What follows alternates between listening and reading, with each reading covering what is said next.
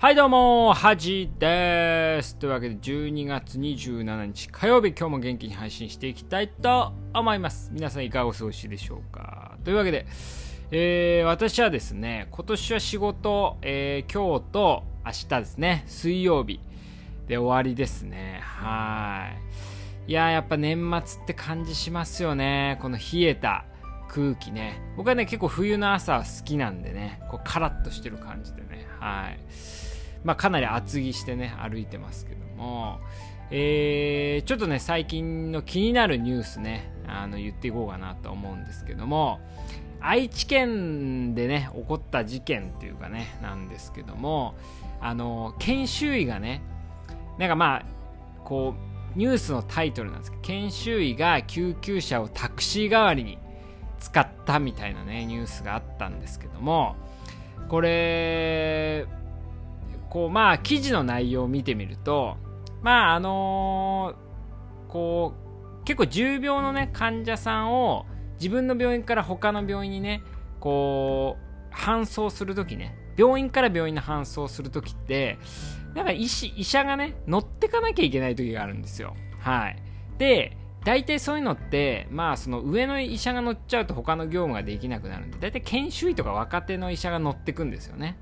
で結構ね病院と病院田舎だと特にこう1時間とか1時間半とかかかっちゃう時があるわけですよね、うん、で乗ってくわけですよ。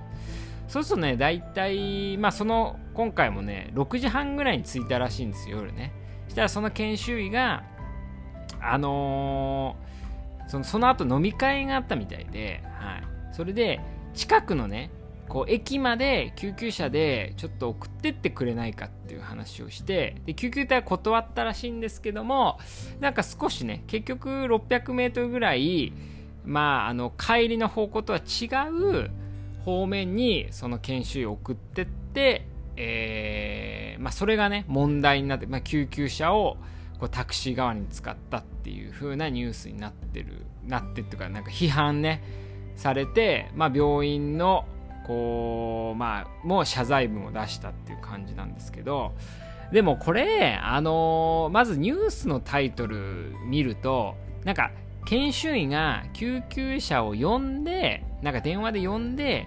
こうなんかこう自分の行きたい場所までその救急車を使ったみたいにまあはっきり言って受ける受けるというかね印象を受けるまあ、ニュースだと思うんですけど、まあ、実際のそうじゃないっていうのとあとはですね、あのー、まあ、これ場合によるんですけど、僕もね、救急車に乗って病院間で患者さんを搬送したことは何回かあるんですけど、あのー、なんかその、自分の病院から違う病院に送ってって、で、そこで、あの、自分の病院までね、送、まあ、救急車の通り道だと送ってってくれる場合もあるんですけど、大体、その行った先の病院で降ろされて、じゃあここでみたいな感じなんですよ。で結構その制度もね、よくないなと思うんですよ。なんか、そう、こう、知らない病院で、知らない病院でもないんですけど、その送った先の病院で解散とか、あとは自分で帰ってくださいみたいになるんですよね。その研修医とかね。うん。そうなるとね、自分でこう電車とか、まあタクシーとかで帰ってこなきゃいけないんですけどまあそれはそれでどうなんだろうなって思う時、まあ、特にねあのー、なんか時間結構7時とかもう全然業務外というかね、うん、になることもありますし全然自分が関係ない患者さんの搬送にも研修医って使われたりするんですよね。うんそれで、まあ、ごめん、人でいないから、ちょっと乗ってってとか、全然それまで何の診察とか、診療もしてないのに、その救急車だけ乗ってかなきゃいけないとかあるんで、まあ、どういう、実際どういう状況だったかわかんないですけど、まあなんかそのそういう現状を知らずにこう叩くっていうのもどうかなとは思うんですよね。うん。しかもこのニュースの書き方もね絶対こう事実誤認しちゃう書き方になってるんでね。うん。なんかどうかなとは思いますよね。しかもねそれまあムカつくというかまあ僕はどっち側でもないんですけどその街頭インタビューというかねそのニュースどう思われますかみたいな感じで一般人に聞いてるんですけど本当ねそのこうインタビュー本当意味ないなって毎回思いますよね。うん、あのよくこう近くのまあ近所の人がなんか殺人の加害者でなんかちっちゃい頃いやーなんかいつも挨拶あすれ違うと挨拶してそんなことする人だと思わなかったですみたいなインタビューぐらい意味ないね。あ今伝わったのかな？伝わったか分かんないですけど、まあ、それぐらいなんかこうニュースのインタビューって本当に意味ないですよね、うん、だからやっぱどんどん僕はねニュース見なくなりましたしはい。であとはですねあの最近なんか YouTube で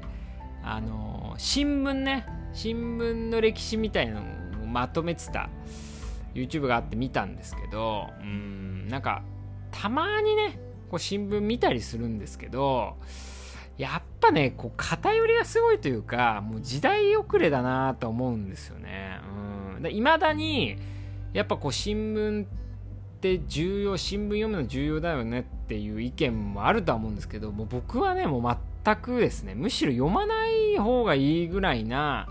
情報の質なんじゃないかなって思う時ありますよね、うん、特にね経済のこととかはなんかこれなんかそのその雑誌社の思想みたいなねのを言ってるだけであんまりこう事実とか、うん、なんか印象操作な感じがするんですよね。だからいろんないろんな新聞を読んで自分で考えるだったらいいですけど1個だけの新聞読んでるのって本当意味ないなって思っちゃいますね、うん、だからやっぱ情報のね取捨選択っていうのは、まあ、今後より重要になってくると思いますしなんかそれってどうやって習うんでしょうかね、まあ、学校で教えてくれるわけでもないしどうなんですかね。どうやって取捨選択って学ぶんですかね。うん難しいですね。やっぱ育った環境が重要だと思いますし。うん。なんかその辺はねこう教育として、教えだ自分とかはねどうなんですかね。なんか難しいですね。でもこう結構ねパソコンを買ったっていうのはパソコンを使ってるか使ってないかって結構重要だと思いますし。うん。その辺もねこうよく考えていかなきゃいけないなと思いますよね。はい。まああとはですねあそうそうあのー、僕ノートパソコンとデスクトップってでっかいね、パソコン持ってるんですけど、デスクトップがね、買って5年ぐらいで壊れちゃってですね、また買わなきゃいけないんで、こう、ちょっと出費が増えるんでね、はい、大変なんですけども、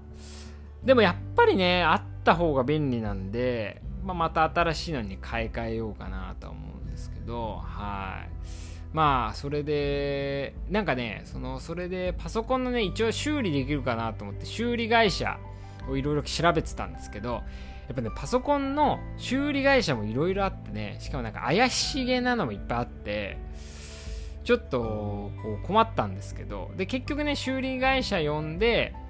こう家に来てもらって見たんですけど、結局なんかパソコンの元の部分が壊れてたらしくて、結局買い替えた方が安まあ、結局同じぐらいの修理しても同じぐらいの値段になっちゃうので買い替えた方がいいですよって言われて結局買い替えることにしたんですけど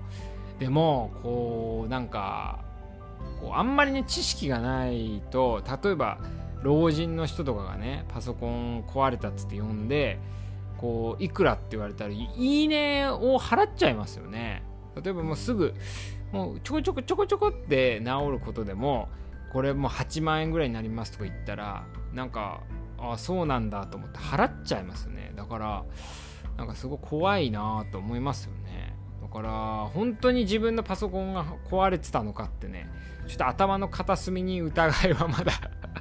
あるんですけども、まあまあまあ、しょうがないんで、まあ5年って言いますしね、パソコンの寿命は5から7年っていうんで、